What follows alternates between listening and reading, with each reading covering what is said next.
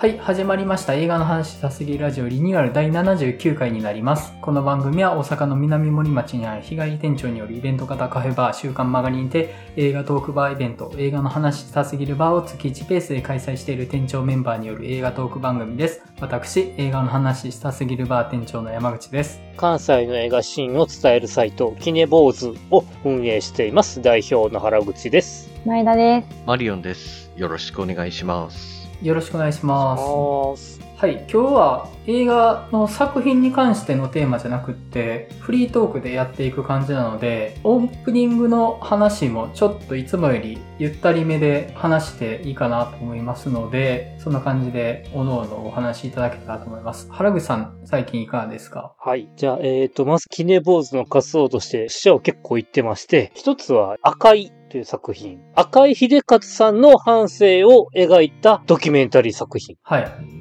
で、そして、秘密の森のその向こう、燃ゆる女の肖像のセリーヌ・シアマ監督の最新作。はい。おーおーおーおーで、次に、百花。えっ、と、プロデューサーとか小説で有名な川村元気さんの自身の小説をもとに初監督作品。はいはい。で、あと、ビースト、イドリス・エルバ主演で、やべえモンスター的なライオンと戦う話。うん。で、今回取り上げたいのは、ちょっと先週予告的に話したんですけれども、収録日の前日にですね、 TOHOシネマズ2条、京都ですね、に9月1日公開のブレット・トレインご一行様がやってきました、という話で。おー。うんうん。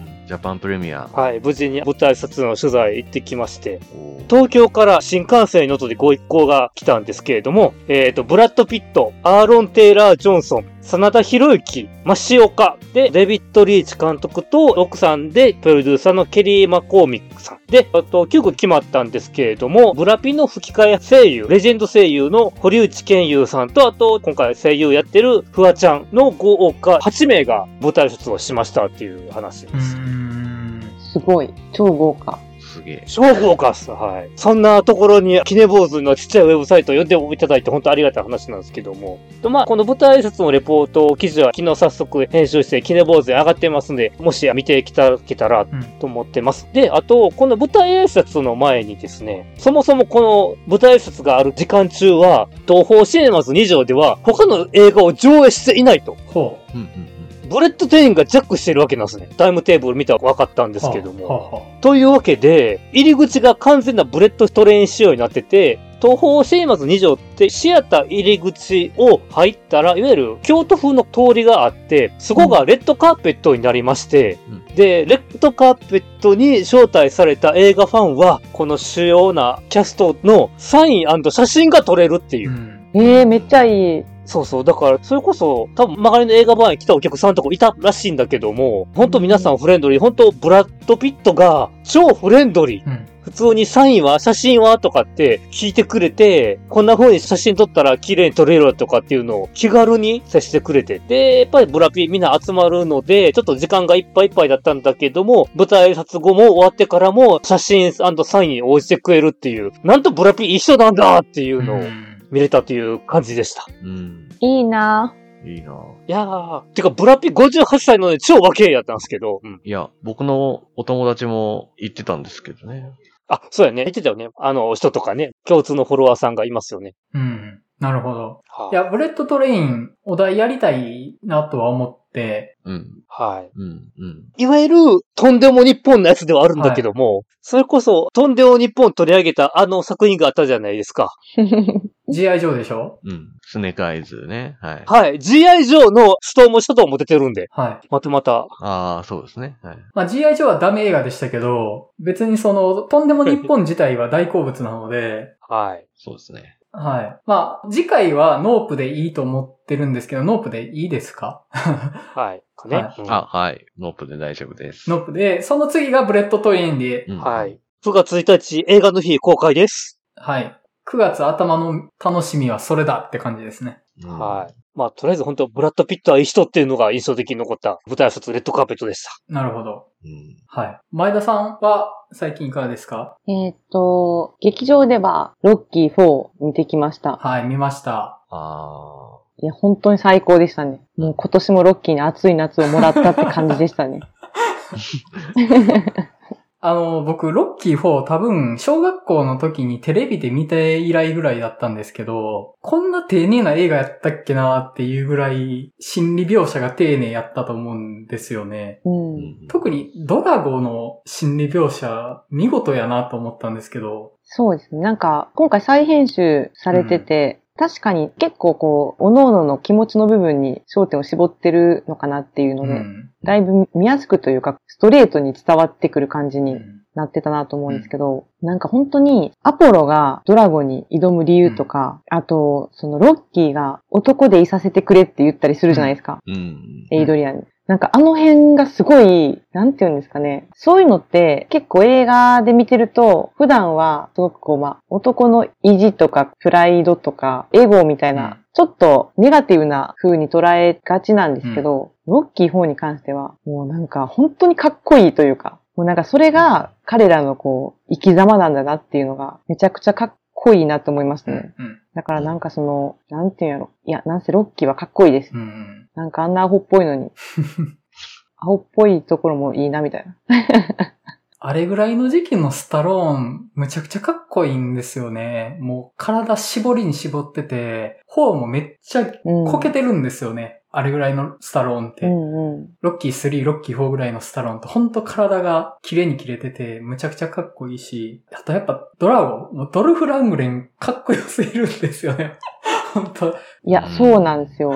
なんか、ロッキーもドラゴも、顔は結構顔立ちは綺麗な感じじゃないですか。ちょっと美少年っぽいというか。それになんかあの体格、いやなんかよく連れてきたなと思う。うん。もうなんかドラゴ役のために生まれてきたんかっていうぐらいぴったりですもんね。うんうん。あと、ドラゴン、可愛いなと思ったんですけど、あの、かわいい。あの、アメリカでアポロの入場のパフォーマンスになんか困惑して、え、え、えってみたいになってて、棒立ちで突っ立ってるのも可愛いし、今度ロシアで戦う時に、今度はその自分に向けて声援が送られるから、ちょっとシャドウとかして、あの、張り切ってる感じ出てるのがお前可愛いなっていう。そうなんですよね。もう、ホームとアウェーでちょっとね、対応違うなっていうか、うん。露骨やなっていうね。うん。いや、いいです。そう。なんか、キャラが全員いいですよね。あの、お兄ちゃんとかも。うん。すごいいいし。いや、なんかほんとロッキーはもう、ちょっと全シリーズ劇場でやってほしいですね。うん。もうクリードの新作出る時に合わせて、どっかやってくれへんかな。うん。そうですね。でもね、今、ロッキー4見たら、クリード2も見たくなりません？なんか、この流れで。うん。なる。うん。あと、エクスペンダブルズも見たくなる。そっちも？あれこそドルフ・ラングレン可愛すぎますからね。本当に。うんうん。やっぱロッキー4見たら、クリード2で、今度はドラゴはロッキーに勝ったなって思いましたね。ドラゴはロッキーに勝ってたって思いました。やっぱあそこであれをできるっていうのは、あの時のロッキーを超えてるわと思って。うんうん。うんうんうんうん。いや、クリード2ね。お互いの遺恨がようやくあそこで全部解きほぐされたんだなって思うとなんかあそこ泣けちゃいますね。いや、本当に、正直なんで殴り合いとかすんのとか思っちゃうとこもあるんですけど、ロッキー見てたら、いや、もうそれが生き方なんやって思うぐらい、うん、人を殴りたくなります、私も。あその解釈やんや。いや、でも、あんなん絶対無理やろな。なんか途中でアポロが、ロッキーと過去の試合を一緒に見ながら、お前の顎どうなってんだよ、みたいな。何でできてんだよ、みたいな。でもみんなそう思ってんねんなと思う。はい。あとは、あと何してたんやろ？あとの記憶が。あれの話はしなくていいんですか？あれの話は。え、どれの話？プレデタープレイの話はしなくていいんですか？プレデタープレイの話しちゃいますか？え、みんな見ました？僕は見てます。はい。僕もはい、見ました。ついさっき。じゃあもう、お二人の意見から、意見というか感想？ああ、じゃあ、こっから、プレデタープレイのネタバレの話をするので、ちょっと飛ばしてください。あの、あ唐 ネタバレ突に入ります。込みで、はい、わかりました。話しましょう。えっと、結構前評判良かったと思うんですよ。うんうん。一作目のサイライヤーみたいな感じで言われてたけど、そこまでの前評判でいくと、あれ？ってなったとこはあっ普通やなって思ったっていうのが正直なところだし、一作目を語るんだったら、プレデターをいきなり出すのはやめてくれと思って。あれは、うん白人の手によって動物が殺されてるぞっていう雰囲気から始まって、いや、これは白人じゃないもっと謎の怪物がいるぞってなった方が、それこそプレデターのプロットだと思うんですけど、うんうん。なんかもうプレデター知ってる体で始まるじゃないですか、話。まあもう、うん。見てるこっちはプレデター知ってるんですけど、うん。プレデターって別に姿表さなくても、プレデターであることは僕たち分かってるから、むしろ、まだ出てこないぞ、まだ出てこないぞ、みたいな感じで盛り上がれるけど、パッと出てくるから、いや、姿隠すのがプレデターでしょって僕は思って。うんうん。うん。そうですね。あとまあ、白人が浅い。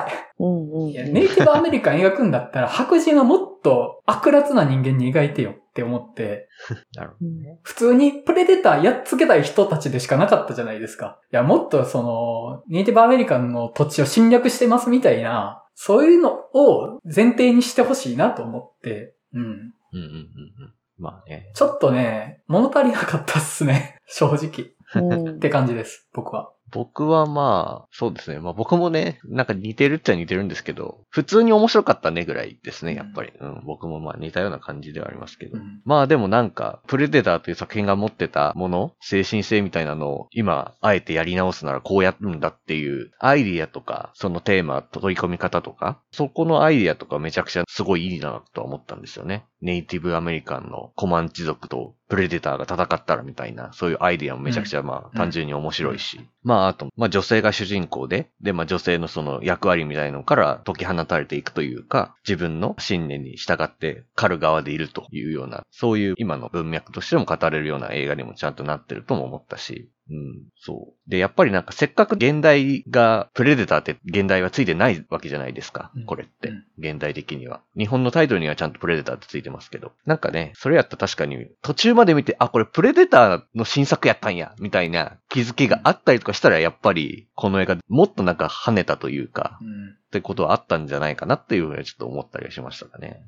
うん。うんまあでも結構楽しんではいましたかね。うん。ちょっと前評判に高く上げすぎたかなとはちょっと思いますけど、僕も。はい。前田さんどうぞ。いや、私はもうちょっと言いたいことがありすぎて、は あの、まあ、確かにもうすっごい期待してたんで、うん。で、その、マリオンさんもおっしゃったみたいに、設定が完璧やなと思ったんですよ。い。うん。うん。シュワちゃん以前のプレデターっていうのもすごい良かったし、ネイティブアメリカンと戦う、うん。戦わせる相手として、もう完璧やなと思って、もうすっごい楽しみにしてたんですよ。うんで、確かにすごいこう満足して見た部分ももちろんありますし、前提として面白かったんですけど、もうちょっと活かせたやろ、その設定って私は思ってて。うん。まず、プレデターってめっちゃ強いわけですよね。うんうん。で、だから、もう私の期待では、ネイティブアメリカンの人たちが協力して戦ってほしかったです、まず。まあね。うん。でうん、その土地にずっと生きてるっていう血のりを活かして、その土地のことをもうそこに住んでるから把握しきってるって、そこに勝てるっていう正気があるというか。うん。で、今回主人公が女の子なのはいいんですけど、結構前半プレデターが出てくるまで、あの子そんなに強くないじゃないですか、正直。うんで、私その女性の役割にとらわれない生き方っていうのはそれはいいんですけど、えそれやったら男性並みかそれ以上に強くないとダメじゃないかと思うんですよ。うん。うん。その生きるか死ぬかで生活してる中で、いや、私は女性だし生き方は嫌だから一緒に生きたいとかっていうレベルでついてったらあかんくないかって思うんですよ。まっていうか、そういうことこのプレデターでやらんくてよくないってまず私はちょっと思っちゃって、結構長かったし、そのくあ。だり。うんで、最初、その女の結構弱いのに、なんか途中から結構他のうん。一緒に狩りに行く男の人たちが次々にやられていくというか、プレデターもそんなに気づくのも女の子だけじゃないですか、最初。うん最初というかずっとうんプレデター出てくるまで。それもなんでって思うんですよ。ネイティブアメリカンの持ってる感覚として、それはみんな気づいてもよくないっていう、なんかその女の子っていう主人公を立てるために他の男性陣を下げて描いてるのがめっちゃ嫌やったんですよ。ああ。なるほどな。うん。なんか、まあ、言い方悪いですけど、女性を立てるために男性を下げて描いてるっていうか、いや、それちゃうやろってその逆やん。女性を上げるべきやんって思うんですよ。うん。うん。男性を下げて書くんじゃなくて。うんで、なんかそこら辺が結構まあまず嫌だったのと、で、それでこうサクサクなんか仲間が一人ずつやられていって、そこに対してもあんま大して思い入れもなさそうな感じだったし、で、その、さっき言った白人の出方も、なんか、まあそもそもこの話の流れでその白人そんないるかなっていう。いらんかったですね。あの扱いやったら。うん。そう。その白人の出し方もすごい微妙だったし、あの、めっちゃ文句しか言ってないけど、ちょっと文句だけ先言いますね。あと女の子がずっと斧練習してるじゃないですか。うん。えやったら普通斧で倒すやんって思うじゃないですか。あんだけ練習してんねんから。ああね。うんあの斧沼から脱出するためにしか使ってないんかっていうぐらい、そうですね。全然斧でプレデター倒さへんやん。で、挙句の果てに、あの、銃を使ってプレデター撃つじゃないですか。うん。え、なんか銃に迫害されてる人が銃使って倒すんですかって私ちょっと思っちゃって。いや、僕もあれ最悪やと思いますよ。マジで、この演出最悪やわと思って。そうなんこれ考えたやつ、あかんぞと思って、ほんまに。で、あの銃って多分、プレデター2で最後に渡されるやつなんですよ、多分。あの、最後。なんか名前書いてましたよね、さいあの銃。宇宙船でなんか、かお前のこと認めるわみたいな感じでなんか過去戦った戦利品みたいな感じ。ではい。多分渡す銃やと思うんですけど、はい。なんかそれを出したいだけやんってちょっと思っちゃって、ただの目配せやと。うん。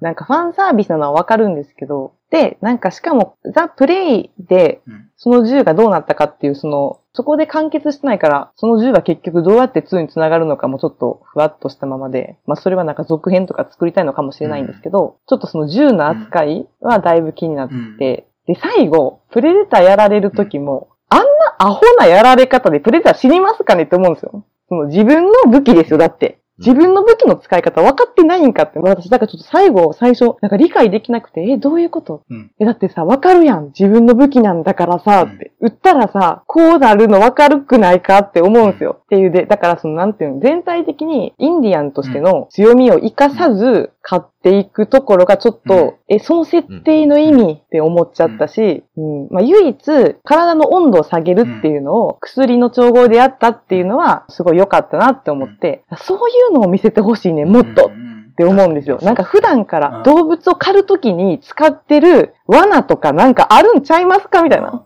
でそれを前振りで見せて、プレデターの時にも応用するみたいな、なんかそういうのが見たかったんですけどって思っちゃったんです。おっしゃる通り。なあ。おっしゃる通り。ほんまに。そうだからなんか、普通に面白かったんですけど、その設定を活かせなかったところが、うんだってさ、もう同じ設定で作れる可能性って低いじゃないですか。だこの設定潰したやんと思って。いや、ほんまにね。いやなんかうん、それがちょっと、もうちょいいけたや。うんんその、設定が良すぎたあまり。ー、それは本当に。ああ。そう。っなるほどね。うんうんうん。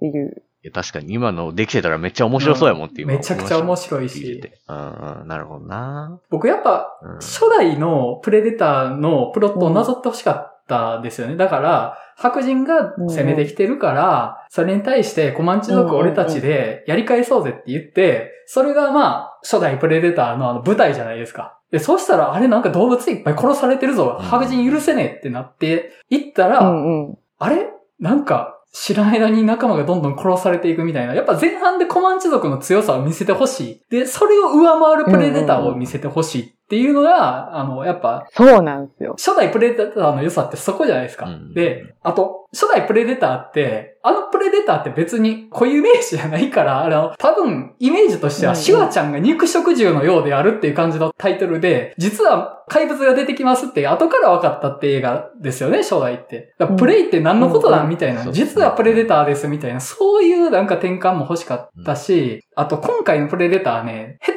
手くそなんですよね、全体的に。どんくさいんですよね、なんか戦い方。そもそも格闘すんなやと思って。お前、狩人やねんから、その積極的な格闘はやめろと思って。で、未熟でいいんですよ。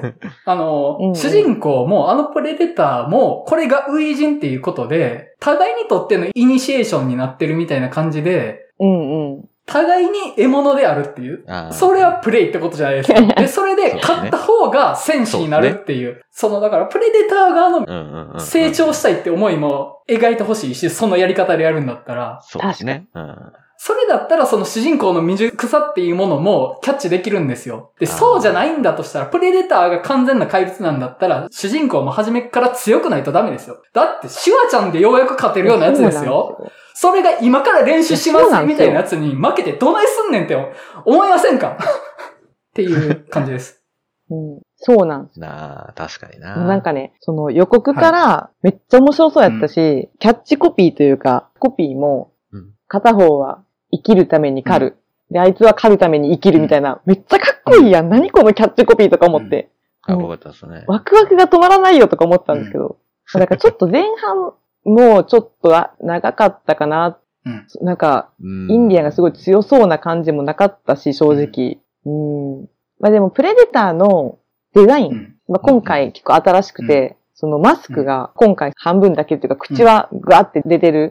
のとか、ちょっとドレッドが細くなってるのとかう、んああいうなんか新しいデザイン見せてくれたのはすごい嬉しかったし、うんちょっと手はコッペパンみたいなと思ったけど、全体的にその、まあ、プレデターを見せてくれるっていうだけで、もう本当に5億点ぐらい上げたいんですけどね。うーん。そう。なんかもうちょっといけたやろっていうのはちょっと思っちゃいましたね。う。うんん。聞いてたらなんか確かに、もっと面白くできたなって感じ、今ちょっと、普通に面白かったなぐらいに留まっちゃったのはもったいないなっていう。いや、マジもったいないです。よね。うん。そうなんですよね。なんかね、確かに通過儀礼の話やったら確かにもっと熱かったやろうなって思ったけど、うん。プレデターたちの通過儀礼って、エイリアン VS プレデターみたいな話ですよね。よう考えたら。うん。もっと知恵とかを使ってほしかったです、人間側が。うん。普通に肉弾戦じゃ勝たれへんけど、だからこその知恵を使う。そもそも人間が熊とか、なんか強い動物にそもそも勝てないのに、人間も狩りを集団でしてるわけじゃないですか。それを活かせよって思う。なんで個人戦になっていくねんっていうのも、なんかちょっと思っちゃったりして。うんうん。それやったら、あの女の子も最初からその第六感強いキャラで、だからついてくるとかやったらいいんですけど、うんなんか足手まといやんと思って、コスプレじゃん。あのビジュアルめっちゃ可愛いけど、やっぱそれなりにもうちょっと強くうん。あってほしかったなっていうのもありますね。うんあと、インディアンは結構その、インディアンって言っちゃっていいんかわかんないけど。まあ、あの、いいと思いますよ。結構、ご本人というか、自称してたりもしてますし、いいのかな、うんとは。そういう歴史があるってことを踏まえて自称してたりもされてるので、なんか、いいんじゃないですかね。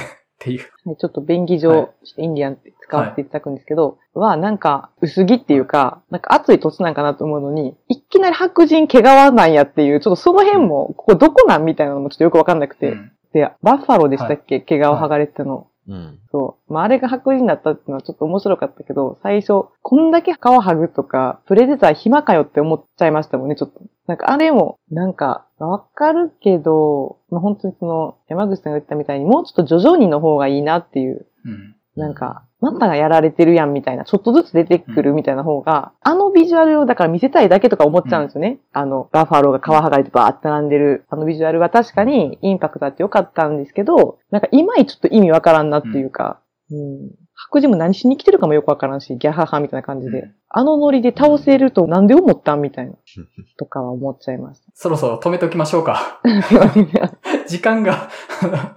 今言ったとこ以外は好きです。はい。うん。あの、惜しかったですね、本当に。はい。そんな、そんな感じですかね。すいません。めっちゃ語ってしまいました。いや、あの熱量溜まってたんやなっていうのは伝わってきました。はい。マリオンさんはどうでしょそうですね。何見たかなって見てたんですけど、呪詛見ました。うあ、呪呪詛。詛、はい。見ました。はい、とうとあう。うん。まあ、見て、はい。まあ、女神の継承よりもやっぱよくできてんなとはやっぱ思いますよね。ほうほうほうほう。POV 的にも。いやまあ、呪詛もあれですよ。これ誰が編集しとんねんというかなんというか、うんうんここにそれっぽい劇版つけやがってるみたいなとか、その画角では撮れんやろみたいなのとかはまああったりするんですけど、けどやっぱなんかこれを撮っている人が誰なのかっていうのがやっぱりはっきりと明示されてる分やっぱすごく面白く見えますよねっていううんのは思いましたね、やっぱり。うん。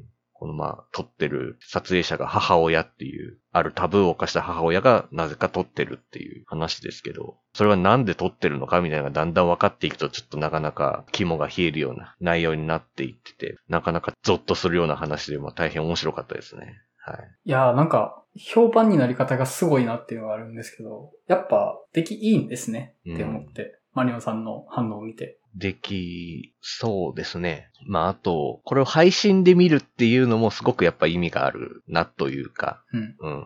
なんか本来こういう映画って J ホラーとかでもやってたようなはずだったんだけどなっていうのをちょっと改めて思うような内容だったなとも思いますね。うんもう日本ではこういうのできないのかなってちょっと思っちゃうというか、うん。うんもうなかなか怖いし、気持ち悪いのもいっぱい出てくるし、もう大変ちょっとゾッとするというか、まあいろいろなんかね、錯覚とかを使ったトリックとかがまあ結構効いてたりとかして、どうしてもこの映画の絵描かれてるいろんなことが覚え出しちゃうみたいな風な作りになってるっていうのって、まあもう呪いのビデオと一緒ですよね、リングのね。うんうんそれがまあネットでみんなで見てるみたいなのが、やっぱりもうその構造自体がやっぱ上手いし、うん。うん。もうもう怖いですよ、それはっていう。んんうん確かに、あ、そうか、そうか、そうか。確かにね、僕、割とリング世代なんですよね。で、うん。まあもちろん映画も流行ってたんですけど、やっぱリングってね、その VHS を家で見るみたいなのが結構体験として 味わい深かったというか、うん。VHS うんが広く使われてた時代にあのホラーっていうのが良かったっていうのもあるし、その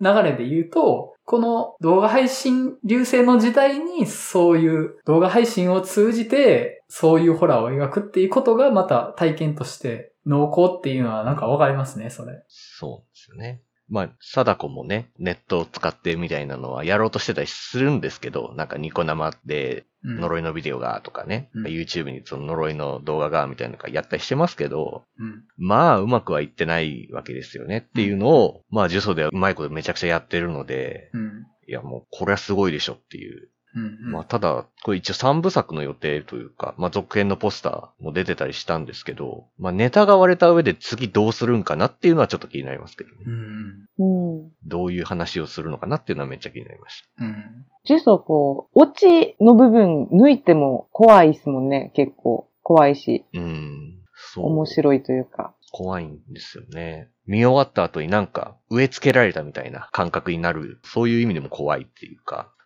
まあ、覚えちゃいますしね。劇中に出てくる祈りと呪文とか、ポーズとかがあるんですけど、うん。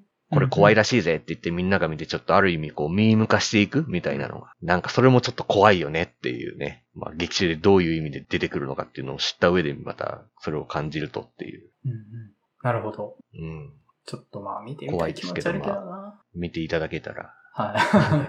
はそうですね。であと、そうですね。他見たのは、だと、キングメーカー大統領を作った男っていう韓国映画を見たんですけど、い。はい。まあちょっと僕もそんなめっちゃ韓国の近現代史詳しいわけじゃないんですけど、まあなんていうんですかね、独裁的な政権と立ち向かってたというか、そこから政権を奪還しようとしてた野党の政治家がいるんですけど、まあ財力とかもう弱くて、なかなか勝てない候補だったんですけど、ある、その彼のその政治家の理念に共鳴して、僕が選挙参謀やりますっていう。男がやってきて、それが北朝鮮からの脱北者なんですけど、まあそこで北朝鮮でなんかプロパガンダとかそういったことに関わってたみたいな感じの人っぽくて、うん。なのでまあその知識とかを使って選挙を勝っていくっていう歴史はあって、それをまあベースにした話なんですけど、そのベースの話も面白いけど、そこに韓国映画特有の、特有というかまあアジア映画お得意のって言ったらいいんですかね。男たちの愛憎入り混じるドラマみたいなのが関わってくるというか。うん。目的とかその理念とか大義を重んじる政治家と、目的のためな手段も選ばない作詞、選挙参謀がだんだんずれていくと。うん。それでもなんかだんだん引き裂かれていっちゃうみたいな、同じ目的を掲げていたはずなのに二人は引き裂かれてしまうみたいなドラマになっていくんですけど、まあそこがやっぱまあ切なくもあるし、ドラマチックでもあるしみたいな感じになってて、まあもろにまあフィクションなんだろうなって感じのまあ盛り上げ方はしてるんですけど、けどまあやっぱりそこら辺の話の進め方とか、なんかやっぱ上手いので、サクサク見れちゃうような映画で、なかなか面白かったです。うん。韓国そういうのうまいですね。本当に。そういう映画作るの。うんそう、うまいですよね、本当に。うん。で、なんか主演の人が、その選挙参謀役の人が、パラサイトの富裕層のお父さんをやってた人うん。なんですよね。声がめっちゃイケメンボイスというか、めっちゃ低い声で、なんかかっこいいんですよね、なんかね。うん。でも、あなたの理想を信じてきたのに、みたいな感じでこう、うん悲痛な感じになっていくっていうのがね、もうなかなかね、もう泣かせますね、みたいな感じのいい演技をしてて、すごく良かったですね。うんうん。見たら絶対面白い系の映画ですよね。あそうですね。もう全然なんか、歴史の背景、全然あんま知らなくても全然もう、うん一本のドラマとしても全然面白く見れるような映画やないかなとは思いますね。はい。あとは、あれですね。ソニック・ザ・ムービー、ソニック VS ナックルズとかも見ましたけど、まあ、こっちは相変わらずのポップコーンムービーで楽しかったですぐらいしか特に見ることはないかなっていう。ああ、うんソニック評判いいですよね。前作も、今作も。うん。まあでもなんか僕、ソニックよりも敵役のジム・キャリーがやっぱ好きなので、ああ、なるほど。ジム・キャリーがね、大概アホな顔とアホな動きして、しかもだいぶ狂気じみてるので、もう、それだけで笑えるというか、もう今回もね、だいぶへんてこな動きやら演技やらやってるので、それをまあ見る上でもやっぱちょっとこれは外せないかなと思って見に行ったんですけども、そういう意味では大満足ですね。うんうんなるほど。そんな感じですかね。僕は、はい、今週はこんな感じでしたね。はいはい。えっと、僕はですね、まあもう話はしましたけど、ロッキー VS ドラゴと、プレデタープレイと、あとさっきウォンカーワイの火曜年間を見てきまして、お初ウォンカーワイだったんですよね。で、あの、合わんかったんですよね、これが。うん合わんかったんですよ。あの、ちょっと寝不足で体調が万全じゃなかったのもあったんですけど、結構しんどかうんったんですよね。しんどかったんですいや、映画綺麗なのはね、本当に綺麗で、入り込めたらめちゃくちゃうっとり見れたと思うんですけど、ちょっと体調が悪いのもあったのかもしれないんですけど、それを超えられるぐらいのテンションになれなかったっていう、あーええうん結構楽しみにしていたんですけど、このノリ、あんまりうっとりはできないなみたいな。あの、画面はうっとりできるんですけど、話にあんまうっとりできなくって、あの、チキショーってなってましたね。やっぱ音階はすげえよって言いたかったんですけど、ちょっと今回はっていう感じだったですね シネマート震災橋で見たんですけど、来週以降も続くので、うん別の作品見てみたら、あ、これはいいってなるかもしれないんですけど、ちょっと あの、合わなかったっていうのが火曜年間。あはい。あと、ちょっとおすすめしたいのがね、Amazon プライムで今見れるんですけど、ドニー・イエンと金城武史が出てる捜査官 X っていう映画が Amazon プライムで見れるんですけど、これがね、むちゃくちゃいいんですよ。で僕も人に勧められてみたんですけど、あのね、むちゃくちゃ変な映画で、そのがむちゃくちゃ楽しくって、ドニー・イエンが中国のめちゃくちゃ田舎で紙職人をやってるんですよね。本当に素朴に、紙紙職人？あの、紙すきをやってる職人です。うんで、素朴に生きてて、村人からも信頼をされてるんですけど、最近村の外から来た男なんですよね。で、その男が村で暴れてる暴漢を間違って乱闘の最中に死なせてしまうっていう事件が起きるんですね。で、そこにうん調査のためにやってくるのが金城武史の捜査官なんですけど、この金城武史の捜査官がね、なかなか頭がおかしくって、この殺人事件は、実はドニー・ヘンがカンフーの達人で、達人的カンフーを使うことで、偽装殺人を行ってるんだっていう、突飛な発想で捜査をしていくんですよ。おなんかすげえ、すげえ推理するな。で、暴漢に振り回されてるように見えて、実は相手の力を逆に利用して、思うように操ってたんだとかっていうのを現場を調査しながらね、想像していくんですよね。やばいな、みたいになるんですよ。偶然振りかぶった腕が、実はこれは即死の飛行をついてたんだ、みたいな感じにね。で、まあ、あの、操作としてはとんでもなわけですよね。ミステリーで憲法を使ってましたとかって、まあ、あの、とんでもなわけですよ。そんなの。うん例えば、八景を使って壁の向こう側の人を殺しましたとか言ったら、そんなミステリー成立してないだろうってなるんですけど、ちょっとそれに近しいことをやっていくんですよね。うんでも、僕たちは、ドニー・イエンが実際それぐらいの技量を持つ男って知ってるわけじゃないですか。うん。そうですねうん。彼ならできるできるっていうのをね思ってるし。ねでも一方で、いや、ドニー・イエンはそういう男って分かってるからミスリードなんじゃねっていうのも同時に思いながら見てるとこもあるんですよね。でも、その金城武史は、もうドニー・イエンは憲法を使って殺人をしたっていう、奴は裁かれなければならないっていう思いに取り憑かれるんですよね。で、そこは、え、実は金城武史も法に則っとった正義をなさなければならないっていう脅迫観念に取り憑かれる背景が実はあって、急にその金城武史のドラマが始まるんですよね。なぜ彼はそこまで正義に取り憑かれてたのかみたいな話が始まって、で、そっから、ジャンルがね、何回か変わるんですよ。とんでもミステリー、とんでもサスペンスかと思ったら、ジャンルが変わり変わりして、え、そんな話やったんですかみたいなのがね、移り変わっていって、で、まあ、最終的にね、ドニー・エンが出てるんで、もちろん憲法は使うんですが、そこに憲法に使うまでに起こることがね、2点3点の果てにたどり着く展開なので、もうね、この振り回されるのが楽しいっていうのがね、むちゃくちゃ面白い映画で、エンターテインメントとして一つ、極地として見ていただきたい映画だなとは思って、えーなんか、やってることむちゃくちゃなんですよ。やってることむちゃくちゃなんですけど、ただ、妙に一人一人のドラマは骨太なんですよね。人間ドラマは。で、とんでもなのにドラマが骨太なので、結構情緒が引き裂かれそうになるというか、今までそんなテンションの話してなかったでしょみたいな重厚な話になったりとかで、なんかね、てんこ盛りですね。見て必ず楽しんでいただける作品かなっていうのがあって、ちょっと今回紹介させてもらいました。はい。ってな感じです、僕は。じゃあ、まあ、近況としてはこんなところにしといて、まあ、フリートークというか、もともとこの話をメインでしようかっていう言ってた件をやっていきましょうかと思うんですけども、はい。はい。